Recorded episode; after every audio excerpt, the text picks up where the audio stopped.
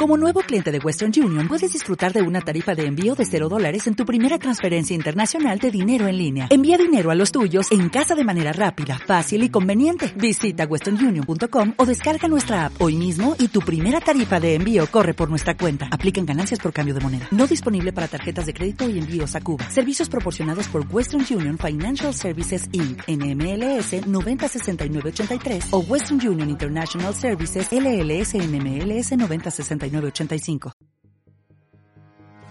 tenemos este tesoro en vasos de barro para demostrar que este extraordinario poder que obra en nuestra vida no viene de nosotros, sino de Dios.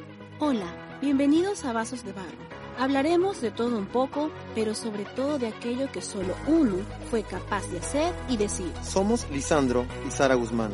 Pastores en nuevos comienzos. Y, aquí, comienza este episodio. El futuro de Dios. Esta es nuestra visión para el 2022 y quiero hablar acerca del futuro de Dios, pero quiero comenzar primeramente pidiéndote lo siguiente. Si ya tienes listo tu papel y, lapicero, por favor quiero pedirte que anotes y contestes a las siguientes preguntas. ¿Cómo ha mejorado tu relación con Dios esta temporada de pandemia? Segunda pregunta, ¿cómo ha mejorado tu servicio a Dios y en la casa de Dios durante esta temporada de pandemia?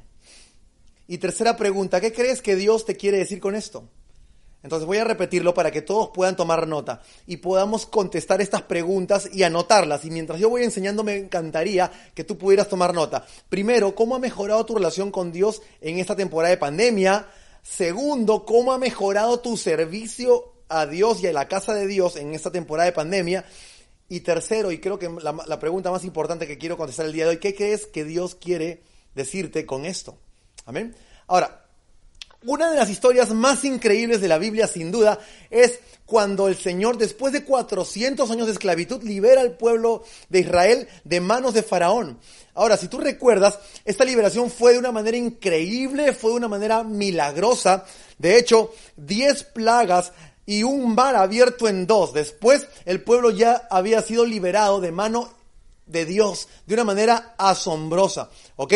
Ahora, todo esto es lo que sabemos acerca de ese tiempo. Sin embargo, mi historia el día de hoy va a empezar varios años después de eso. Eh, los días, eh, para, el, momento en donde, en donde se inicia la historia que quiero compartir el día de hoy, los años de gloria, los años dorados del pueblo de Israel, en donde Dios milagrosamente los liberaba de todos sus enemigos, ya, ya había pasado. De hecho, eh, ahora todo era muy distinto en el pueblo de Israel, básicamente por tres cosas.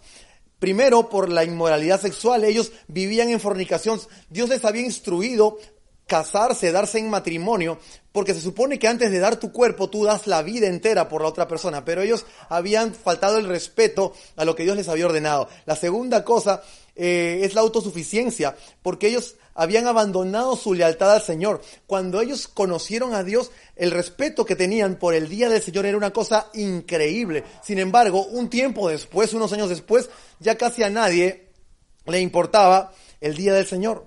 Y finalmente, la tercera cosa que caracterizaba a este nuevo Israel decadente era la idolatría, porque ellos decidieron adorar a Dios, al dinero por encima del Señor robándole a Dios así a través de sus diezmos y sus ofrendas. En pocas palabras, ellos se habían olvidado de Dios. Ahora, el problema verdadero es que este nuevo estilo de vida, lejos de Dios, lo único que había hecho es traerlos fracaso tras fracaso. Y el asunto es que cuando tú pasas muchos años, probablemente una vida fracasando, algo en tu corazón se rompe. Sin embargo, cuando las cosas parecían que ya no podían ir peor, ocurre lo impensado el imperio más poderoso en ese tiempo, que era el de Babilonia, toma esclavo al pueblo de Israel y estaban peor que, que, como habían estado en el tiempo de Egipto. Ahora sus jóvenes eran esclavizados, sus mujeres eran violadas, su templo santo había sido eh, asolado y saqueado y hoy la ciudad entera estaba en ruinas. Pero creo que que lo peor de todo era la condición de su espíritu y de su corazón. Y estando así en un estado de quebrantamiento, quebrados hasta lo sumo, Ellos no tenían otra cosa más que llorar y recordar esas historias de su glorioso pasado, ¿no? Entonces es en este contexto donde ellos solamente están recordando lo que Dios hizo en el pasado y están lamentándose por la condición actual que el Señor decide hablarles a través del profeta Isaías. Amén. Y es de esto que te quiero hablar el día de hoy. La Biblia dice en Isaías capítulo 43 versos 18 y 19, no recordéis las cosas anteriores ni consideréis las cosas del pasado. He aquí, hago algo nuevo, ahora acontece, ¿no lo percibís? Aún en los desiertos haré camino y ríos en el yermo.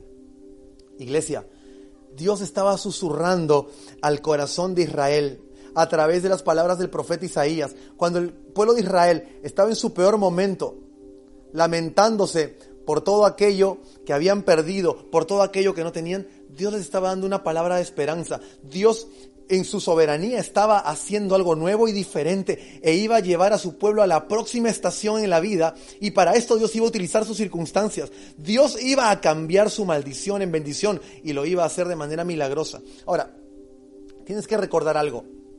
Dios ama, Dios protege y Dios cuida y tiene un propósito para su pueblo.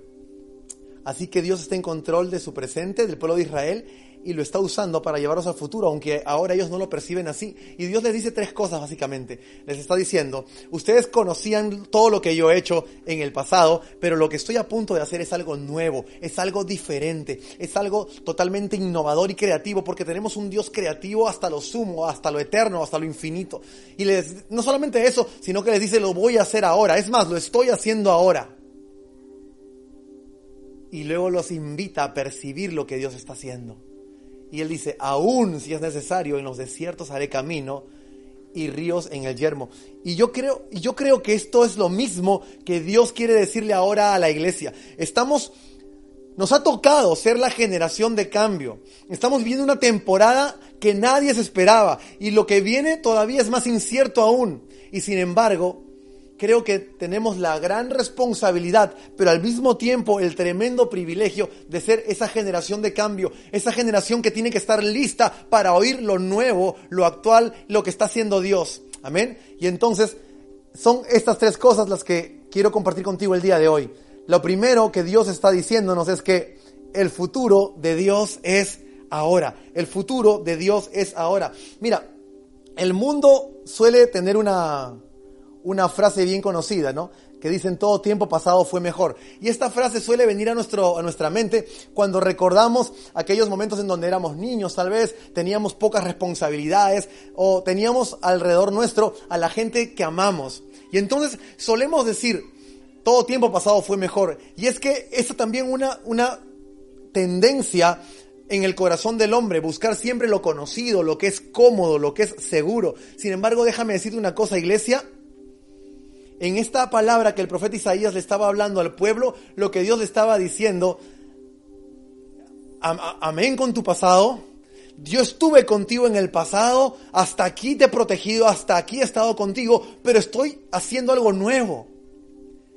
Y nuevo no quiere decir inseguro, nuevo no quiere decir riesgoso, nuevo simplemente quiere decir diferente.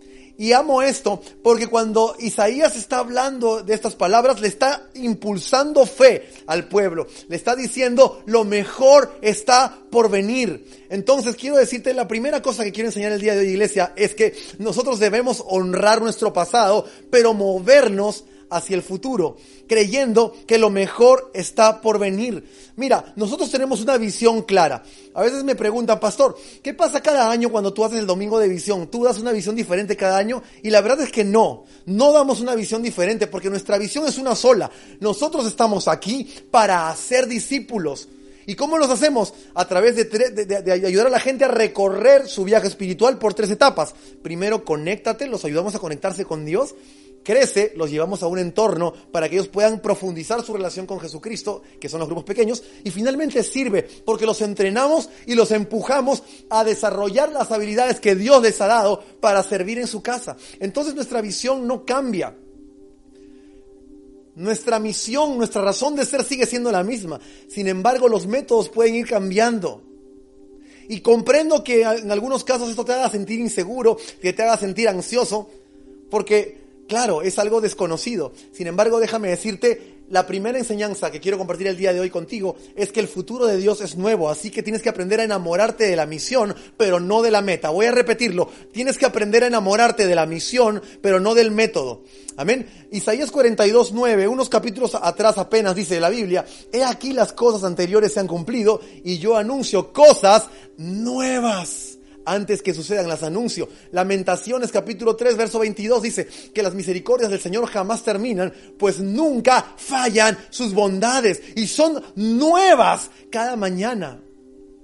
Tal vez el futuro te parece incierto, tal vez lo desconocido te hace sentir un poco ansioso, pero déjame decirte, tenemos un Dios de cosas nuevas. De hecho, esto es lo que somos nosotros. Si tú has acompañado nuevos comienzos, eh, de forma presencial, sabes que siempre tenemos en la puerta un banner bien grande con este versículo grabado ahí que dice, de modo que si alguno está en Cristo, nueva criatura es, las cosas viejas pasaron y he aquí, todas son hechas nuevas. Así que el futuro de Dios trae cosas nuevas y Él está buscando gente dispuesta para esto. Amén. Enseñanza número dos.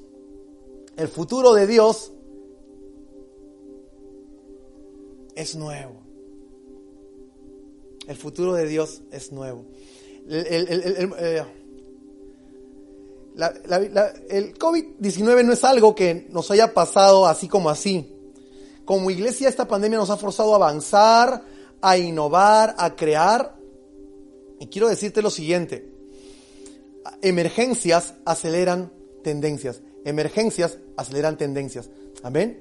Y en ese sentido quiero decirte lo siguiente, yo no creo que las emergencias que ocurren en el mundo ocurren simplemente de manera espontánea. No creo que las emergencias que ocurren en el mundo suceden tomando por sorpresa a Dios. Creo que Dios está en control de todo. Y aunque Dios provoca lo bueno en el mundo, Él no provoca lo malo, pero Él lo permite porque no hay nada en el mundo que ocurra sin el permiso de Dios. No hay nada en el mundo que ocurra sin el conocimiento y sin el consentimiento de Dios. Y déjame decirte una cosa, Dios como un Padre amoroso y bueno, en ocasiones va a permitir que cosas eh, sin sentido sucedan para llevarnos hacia sus propósitos y sus planes.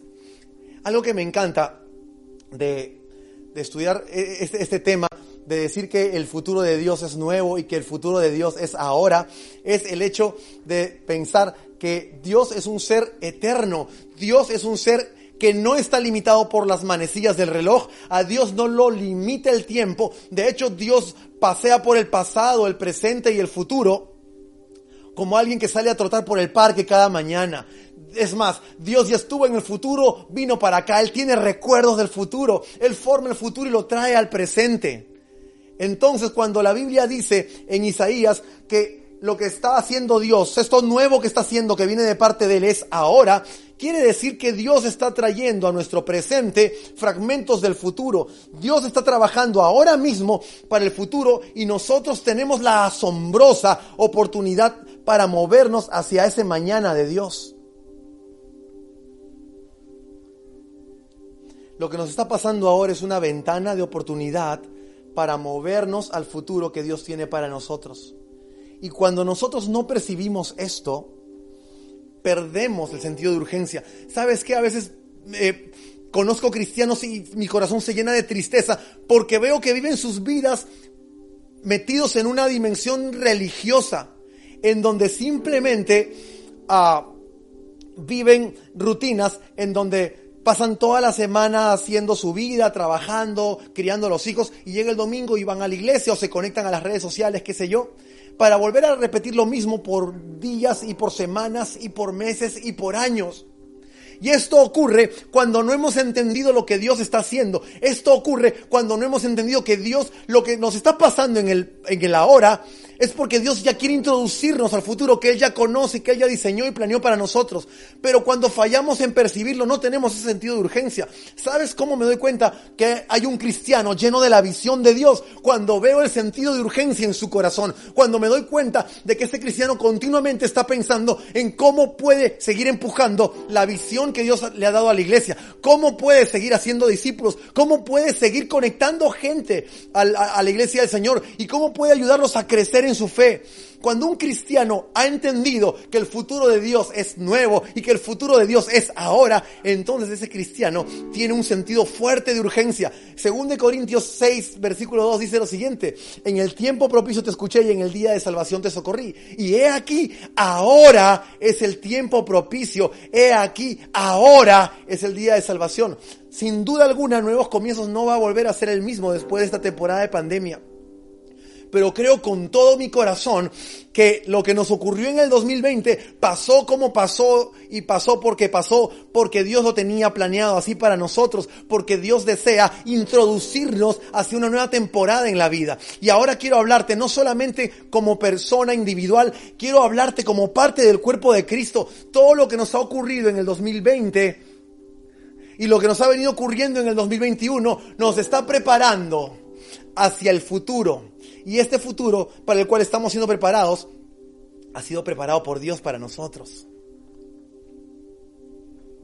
Según de Corintios capítulo 3, verso 18 dice, pero nosotros con el rostro descubierto, contemplando como en un espejo la gloria del Señor, estamos siendo transformados en la misma imagen de gloria en gloria, como por el Señor, el Espíritu.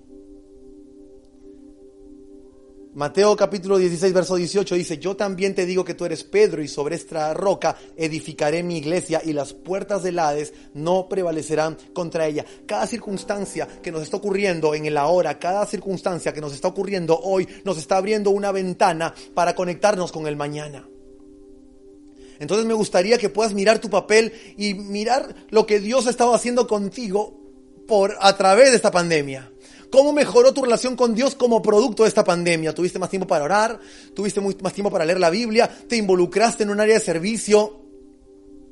No sé, ¿qué has hecho? ¿Empezaste un nuevo proyecto? un nuevo ministerio, porque déjame decirte, nuevos ministerios se levantaron en nuevos comienzos como producto de la pandemia. Cosas que no hacías antes, te viste forzado a hacerlas como producto de esta temporada.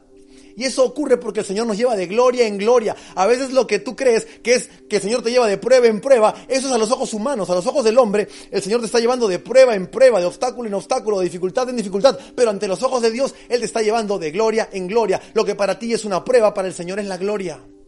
¿Ok? Y esto ocurre porque el Señor está edificando su iglesia y Él la está edificando ahora. Y lo que más me emociona de todo eso es cómo termina el profeta Isaías explicando que Aún en los desiertos, dice él, haré camino y ríos en el yermo. Probablemente no veas una forma, probablemente lo veas muy complicado, probablemente estás viendo que no hay salida para tu situación, que no hay, no hay una salida para nosotros como iglesia para seguir adelante. Pero déjame decirte que cuando el pueblo de Israel se sintió así en el corazón, el profeta Isaías les recordó que aún el futuro de Dios es nuevo, el futuro de Dios es ahora, pero el futuro de Dios es milagroso.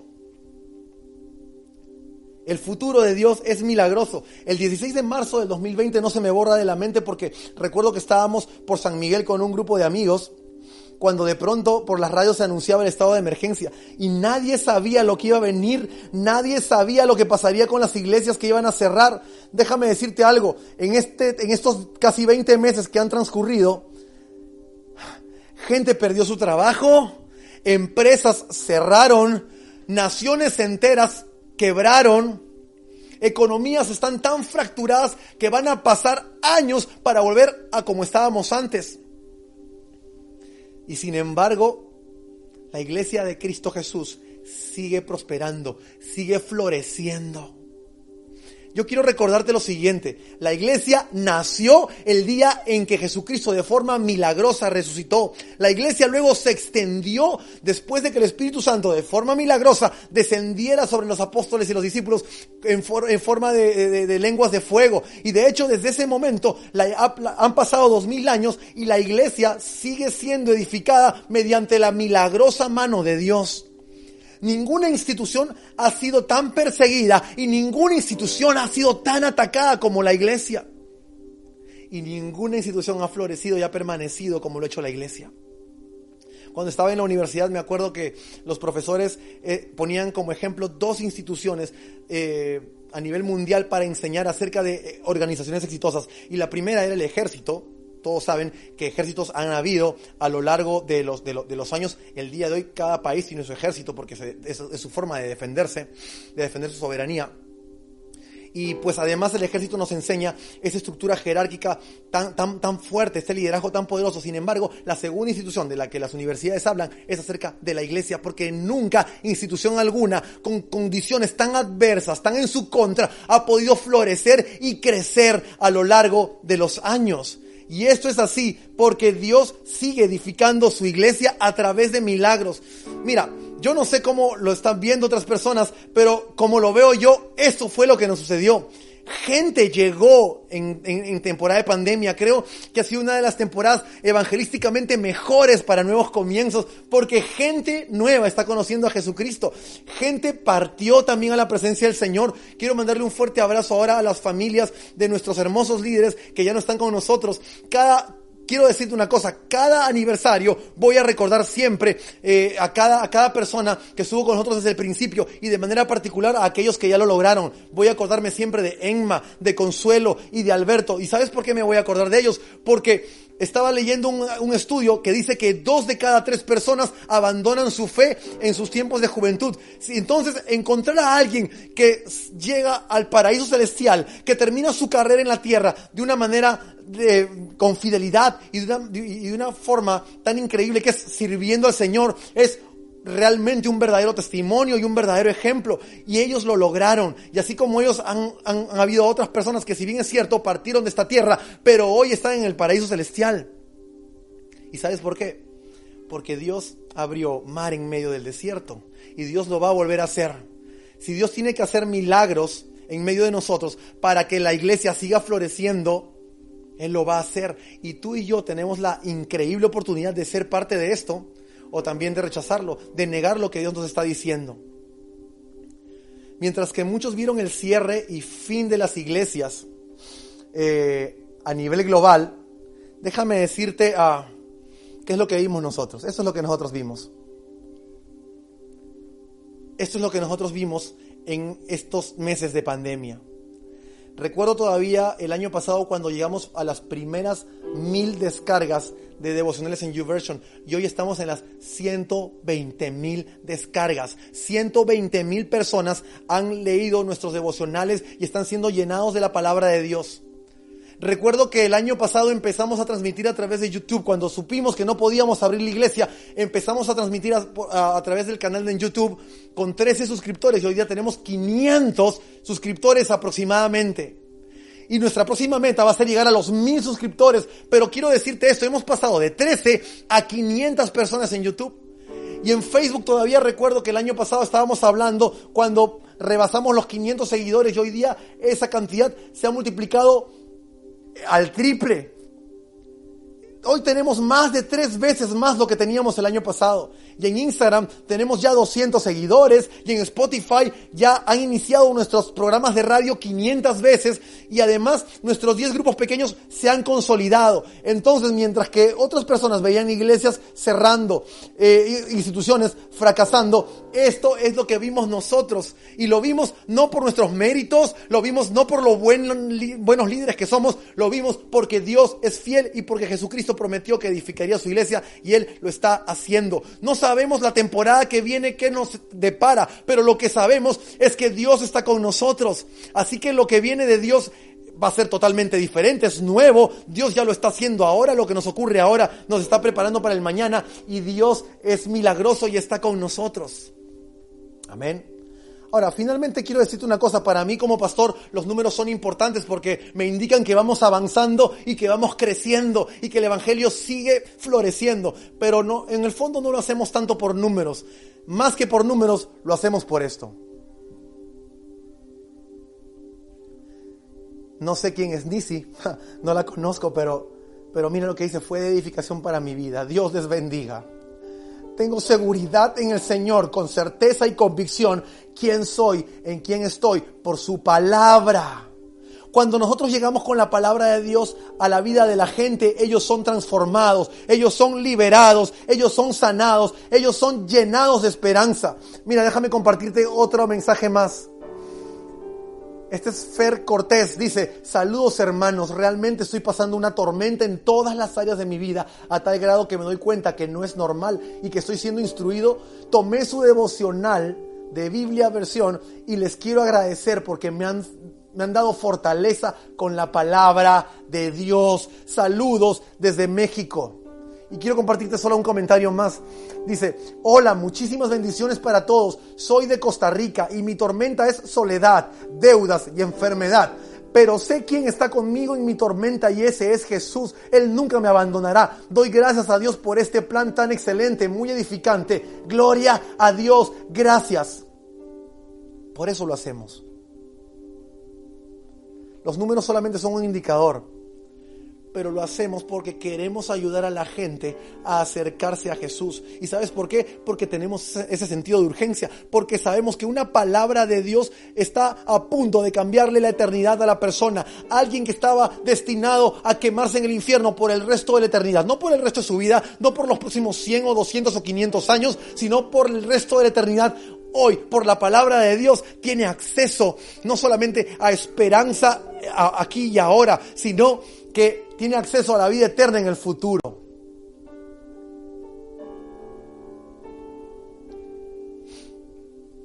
Visto de cierto modo, lo que ha ocurrido es que hemos pasado de ser una iglesia de, de unas 30 o 40 personas a ser una iglesia de casi 2.000 personas y hoy estamos haciendo discípulos en diferentes partes del mundo. Acabas de leer gente de México, gente de Costa Rica. Yo recibo mensajes de El Salvador, de Guatemala, de Bolivia, de Chile, de Colombia, de Ecuador, de Venezuela. De hecho, tenemos grupos pequeños funcionando en otros países. Por favor, mira tu papel y revisa lo que has anotado. Ahí donde dice, ¿de qué forma ha mejorado tu relación con Dios a través de la pandemia? A través de esta temporada.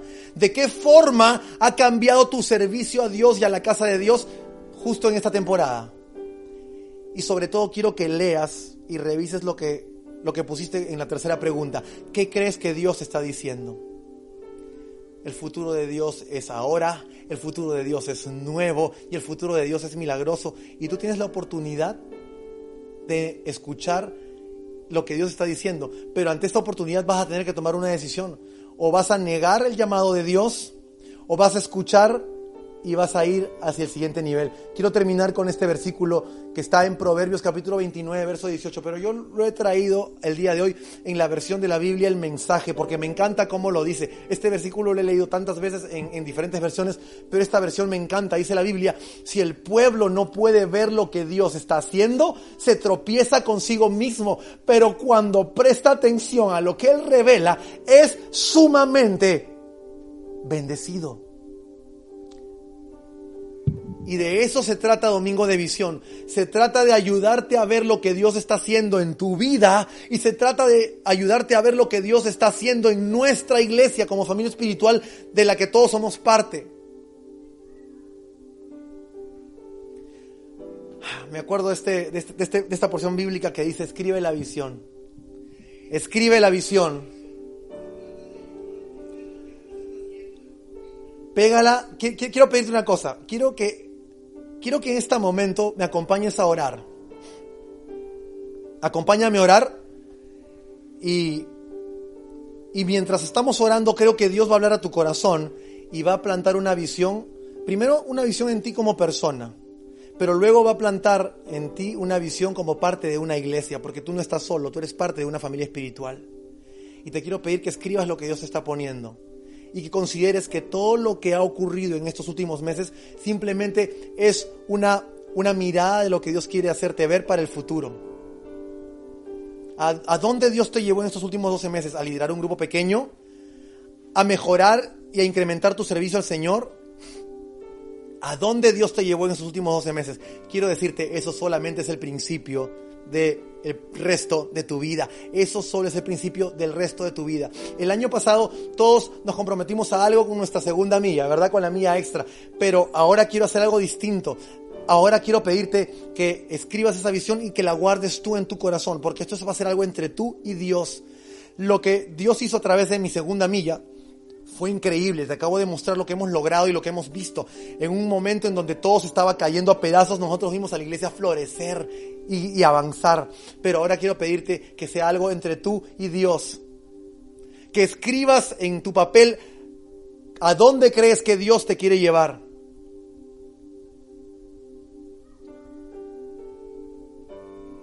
Vamos a orar.